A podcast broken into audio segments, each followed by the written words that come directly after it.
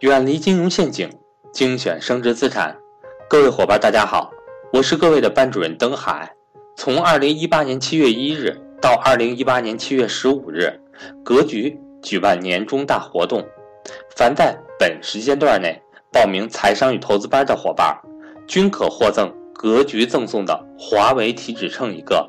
除此之外，我本人也有给大家准备更多福利干货。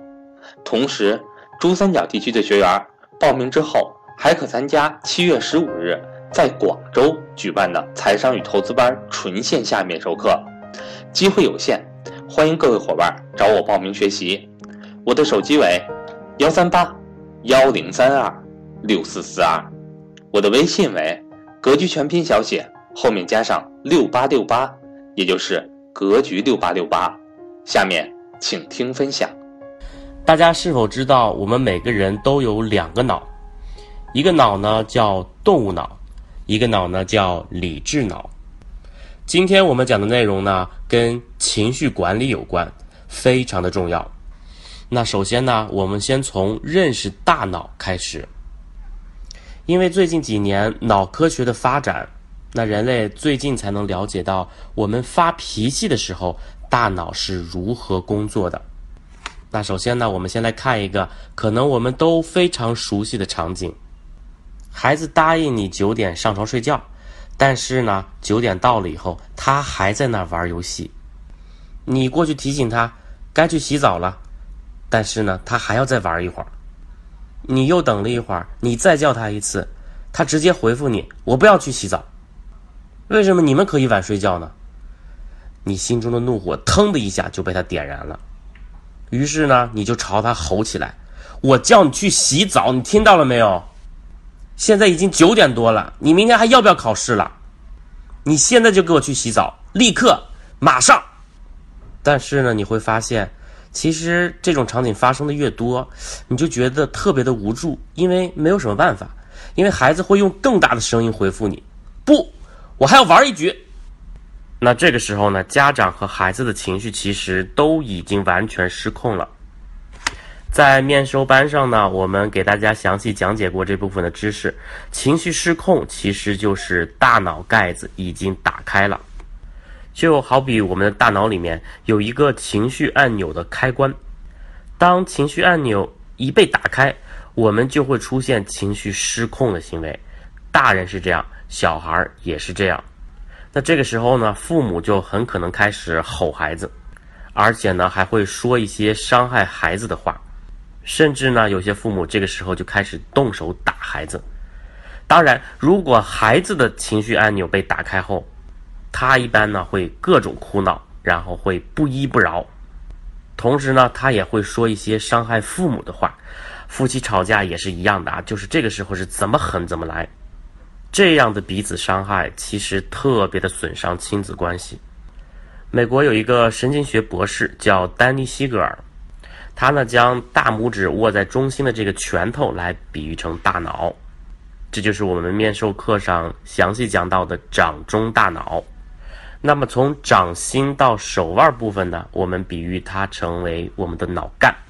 脑干呢是生命的中枢神经，我们所有的呼吸、心跳。都由它来掌控。那么被握在中间的大拇指呢？我们把它叫做动物脑。那其他四个手指盖儿啊，其他四个手指的指甲盖儿，然后把它握下来，整个连接起来呢，就是我们的理智脑了，就是现在握拳的一个状态。当我们愤怒的时候呢，大脑盖子就会打开。那这个形象的比喻呢，就是刚才握紧的那个拳头，也就是刚才。握紧的那个拳头，四个手指的部分，我们把它打开了。那原来被握住的那个大拇指呢，这个时候就露了出来。那这个时候呢，就是你的理智脑不再工作了，这个时候就是你的动物脑接班了。这就是为什么我们常说的人在愤怒的情况下，智商几乎为零，因为在你动物脑工作的时候，它就会调动全身的力量，所以。任何人，不管大人还是孩子，生气的时候就会感觉到面红耳赤，然后呢，动物脑就会根据我们的本能和直觉发出指令，这个指令啊，就像动物一模一样，要么就是攻击，要么就是逃离，要么就是冻结。啊，就跟是跟小动物一模一样，遇到危险的时候，要么就咬你，要么就跑掉，要么就一动不动的死在那里。这个呀，也是人类在自然法则当中整个生存下来、保护自我的本能。所以你会看到啊，很多孩子在发脾气的时候，他们会说：“啊，你臭妈妈，坏妈妈，我不要你了。”你了解了之后呢，你就会知道，这个时候其实就是孩子的动物脑在主导他的行为。这个时候显然哈，他是在攻击妈妈，或者呢，一个大脑盖子打开被动物脑主导的这样一个老婆呢，他会攻击老公。这个时候他会怎么伤人就怎么来，啊，我真是倒了八辈子血霉了，我怎么嫁给你这个窝囊废？理智脑呢，是我们大脑当中负责情绪管理、道德管理、规则意识还有理性思考的区域。那这个区域又会发生什么样的功能呢？当你的动物脑发完脾气之后，你恢复冷静之后，你用理智脑思考的时候，又会发生什么样的事情呢？那如果我们能够用理智脑来思考的时候，这个时候呢，我们会这样来说：啊，妈妈刚才犯了一个错误，妈妈刚才不该吼你，对不起，你可以原谅妈妈吗？那这个时候呢，就是理智脑回来主导妈妈的行为了。显然的，这个时候妈妈的大脑盖子就是合上了。只有当理智脑工作的时候，我们才能意识到自己的言语不妥。这个时候呢，我们才能调控自己的情绪，才能修复自己跟孩子或者爱人的关系。那这个时候呢，我们才能跟孩子一起来解决问题。在我们养育孩子的过程当中。我们每天啊，其实都有各种各样的事情让我们的情绪失控。在面授班上呢，我们画了一个定时炸弹，我们让每个人都在便签纸上写出情绪失控的事情。我们会看到啊，其实生活中、工作中啊，跟孩子在交往当中呢，会遇到各种各样的事情，会让我们随时爆发。比如啊，孩子拖拉磨蹭，比如孩子发脾气，再比如啊，孩子不做作业啊，这些事情。等等等等，据说啊，带孩子是世界上最容易让人怒火中烧的事情。那我们到底应该怎么做呢？学习了解了掌中大脑之后，首先啊，这是非常非常科学的知识。但是，关老师想强调的是，这并不能让我们的大脑盖子永远不打开，而是帮助到我们有意识的觉察到自己的大脑盖子开了。在每一次面授班上呢，我都会详细设置很多的活动，让大家做到觉察，这是非常非常重要的。这一步非常需要演练。当你觉察到了之后，你就可以管理了。所有的情绪都不能控制，就跟高压锅一样。如果你一直控制，那它会爆炸。但是我们可以管理，你会知道自己在某个当下被动物脑主导了。其实光是觉察到这一点，对我们的帮助啊就会特别的大，因为只有觉察到自己的大脑盖子打开了，你才会有意识在处理事情之前，先想办法把盖子合上。有一次啊，我在小区看到一对母子，儿子在哭，妈妈在训斥。哎，我叫你别哭了，你听见没有？跟你说了，玩一会儿就回家，说话不算话，你还哭，我整个人都被你丢尽了。妈妈一边说一边径直朝前走，孩子跟在后面哭得更厉害了，一边哭一边叫妈妈妈妈。然后呢，他妈继续在训斥：“你别跟着我，我不喜欢你，我再也不要你了。”哎，整个过程中我在旁边听着，非常的心痛。我感觉到妈妈的话就像一把把无形的匕首，刺向孩子的心窝。其实我知道啊，这个时候那个妈妈的大脑盖子一定是全部打开了。动物脑呢，叫他攻击，然后逃离孩子。等到他大脑盖子合上的时候，当他的理智脑回来的时候，他一定会后悔自己怎么说了这么多伤害孩子的话。那么，其实很多人的亲子关系就这样一次一次的被毁了。如果这个妈妈能知道一点儿掌中大脑的理论，她当时如果能觉察到自己被动物脑已经主导了，需要想办法把大脑盖子先合上。孩子就可以少受很多的伤害。合上大脑盖子，其实方法可以有很多。最简单的方法就是深呼吸，或者呢，给自己一个积极暂停，就是啊，暂时什么都不做，等情绪平静了，理智脑回来了，再去解决问题，因为这样解决问题的可能性才更高。最重要的就是先处理情绪，再处理事情，这样呢就不至于一次次的把亲子关系都给毁了。思考一下啊，你是经常用动物脑跟孩子互动，还是经常用理智脑跟孩子互动呢？这些终究都会决定你的亲子关系。其实这些也是间接决定了孩子未来的人际关系。好，那现在我们都知道了，理智脑才是情绪的总开关。那大家猜一下，我们的理智脑要多少岁才能发育完整呢？我在面授班上让大家猜的时候，哈，很多人都猜不出来。其实答案呀，可能会吓你一跳。根据脑科学的研究揭示，理智脑啊，大约需要在二十五岁才能发育完全。这下呢，你应该明白了，为什么小孩子那么容易哭闹，而且很多人一哭闹起来就停不下来，甚至还有啊，为什么青少年那么容易冲动，那么容易鲁莽？那就是因为他们大脑盖子的开关还没有发育完整，还不稳定，所以啊，不是孩子不想管理好自己的情绪，而是他的大脑啊还没有发育成熟，他比成年人啊做起来更难。比如啊，有些孩子在他四岁的时候，突然心爱的玩具找不着了，这个时候啊，他会发非常大的脾气。有些孩子啊会哭闹差不多半个多小时。那这个时候呢，你可能会试一些方法哈，和他共情啊、理解啊、接纳，但是呢，可能会没用，孩子还在哭，怎么办呢？这个时候你就让孩子哭，你就在旁边陪伴着他，直到孩子慢慢平复自己的情绪。你要知道啊，理智脑二十五岁才可以发育成熟，现在啊，孩子才四岁，所以哭闹啊是很正常的。所以啊，你要非常的理解，并且接纳孩子大脑盖子打开的状态。那当孩子被接纳、被允许发脾气的时候，会发生什么呢？随着年龄的成长，如果曾经的你一直是接纳的状态，那孩子就会对情绪越来越有自控力。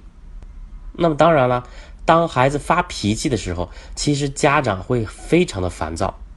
那我们应该用什么样的方法来帮助孩子管理情绪呢？今天我给大家介绍三个非常有用的方法。第一个方法呢，是和孩子一起建立一个积极暂停角。首先呢，你要告诉孩子，我们会生气，这是非常非常重要的情绪。那我们呢，需要建立一个积极暂停角，帮助我们彼此冷静下来。然后呢？我们和孩子一起设计装饰这个积极暂停角，它在我们家里面呢，可以是一个舒服的角落，可以呢是一个窗台，可以呢是一个小帐篷，也可以是一张床。我们带着孩子，让他一起来选择能让他冷静下来的一些小物品或者是摆件，比如说毛绒玩具、书或者是毛毛被等等等等。然后呢？鼓励孩子为自己这个冷静的小空间取一个名字，比如呢，你可以叫“冷静太空”，当然了，让孩子自己来取啊。再比如呢，可以叫“爱心小窝”，或者是“心情驿站”，等等等等。同时呢，你要和孩子一起来约定，只要有情绪的时候，我们先来这里冷静。一旦进入积极暂停角。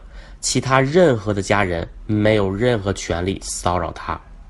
最后呢，家长最好要以身作则，只要是生气的时候呢，自己也来这个积极暂停角，先平静自己，同时呢，给孩子做一个示范。好，那第二个方法呢，是和孩子一起做一个愤怒选择轮，告诉孩子发脾气是可以的，但是呢，必须符合伤不伤害的原则。不伤害自己，不伤害他人，不伤害环境。然后呢，和孩子一起头脑风暴。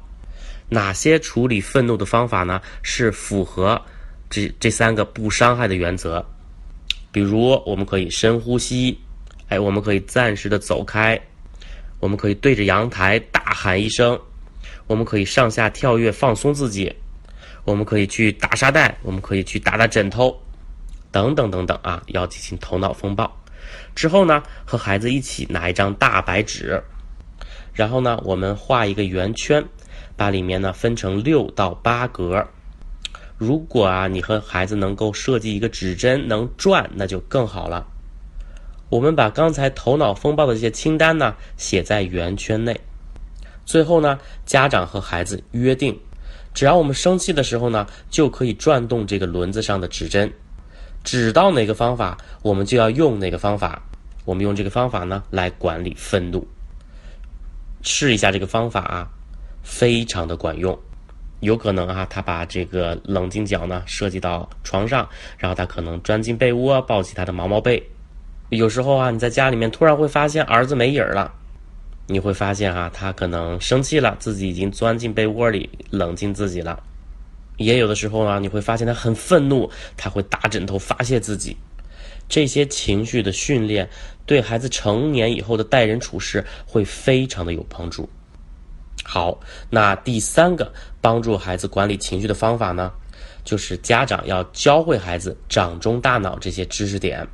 我们帮助孩子啊，对情绪能有更多的认知，也可以啊，在家里面和孩子或者和爱人约定一个手势，我们用手掌一张一合，我们来彼此提醒对方，大脑盖子已经打开了。比如啊，有一次你可能语调声调比较高。啊，这个时候你就会发现你的儿子可怜兮兮的手掌冲着你一张一合，他在提醒你啊，你的大脑盖子已经打开了。那你看到孩子这个神态呢，你就马上会意识到啊，自己的大脑盖子可能已经打开了。那这个时候呢，你就要平静下来，再继续和孩子沟通。那同样呢，有时候他的脾气发起来的时候，我们呢也可以用这个手势啊，手掌一张一合来提醒孩子。那这个时候呢，孩子就会马上意识到，他要先呼吸一下，先深呼吸一下，让自己平静下来。好呢，那今天我们分享了来自美国脑科学的最新研究，也就是非常重要的掌中大脑。同时呢，我们也知道了，当我们生气的时候呢，我们是在被动物脑控制着。这个时候呢，我们要先觉察，先想办法让大脑盖子合上。我们要先让理智脑回来。我觉得大家在今天呢，就可以跟孩子讲一讲这个有趣的掌中大脑，顺便呢，我们和孩子一起马上动手把积极暂停角、愤怒选择轮都做出来。好，我们的课堂呢还有很多很棒的课题，欢迎大家持续关注。最后，从八月到十二月，我会依次在成都、青岛、北京、南京、武汉、深圳、西安、上海、重庆、广州。这些城市举办家庭教育面授的训练营，帮助大家改善家庭成员之间的关系，促进家庭和谐。上述城市呢均接受报名，名额有限，先到先得。具体行程安排呢，各位和班主任韩登海老师联系。好了，我们下期再见。